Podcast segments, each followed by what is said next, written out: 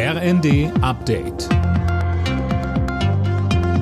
Stündlich neu. Auf den Punkt informiert. Ich bin Johannes Schmidt. Der SPD-Politiker Boris Pistorius wird neuer Verteidigungsminister. Kanzler Scholz hat den bisherigen niedersächsischen Innenminister als Nachfolger von Christine Lambrecht vorgestellt. Am Freitag soll er vereidigt werden. In der Ampel wird die Personalie begrüßt. Pistorius sei erfahren und anerkannt.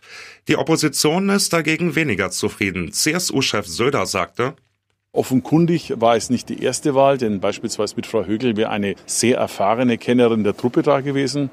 Aber ich wünsche ihm trotzdem alles Gute. Jetzt steht schon der erste NATO-Gipfel an.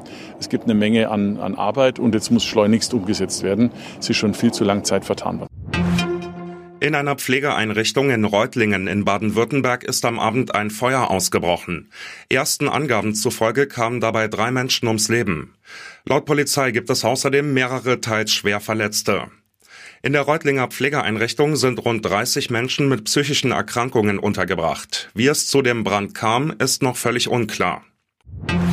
Im Prozess um den Juwelendiebstahl aus dem Grünen Gewölbe in Dresden haben drei der Angeklagten umfassende Geständnisse abgelegt. So gab etwa einer von ihnen zu, dass er eine Vitrine mit einer Axt zerschlagen und Juwelen eingepackt hatte. Ein weiterer Tatverdächtiger will am Freitag aussagen. Die deutsche Handballnationalmannschaft hat auch ihr letztes WM-Vorrundenspiel gewonnen. 37 zu 21 hieß es am Ende gegen Algerien. In der Hauptrunde trifft das Team von Trainer Gislason auf Norwegen, die Niederlande und Argentinien. Dazu sagte Nationalspieler Christoph Steinert im ZDF. Ah, das werden drei äh, ganz schwierige Spiele. Äh, wir freuen uns jetzt, dass wir erfolgreich gestalten konnten, sehr alle drei Spiele eigentlich relativ souverän gemacht haben, immer viel Qualität gezeigt haben. Das gibt viel Schwung für diese drei schweren Spiele. Alle Nachrichten auf rnd.de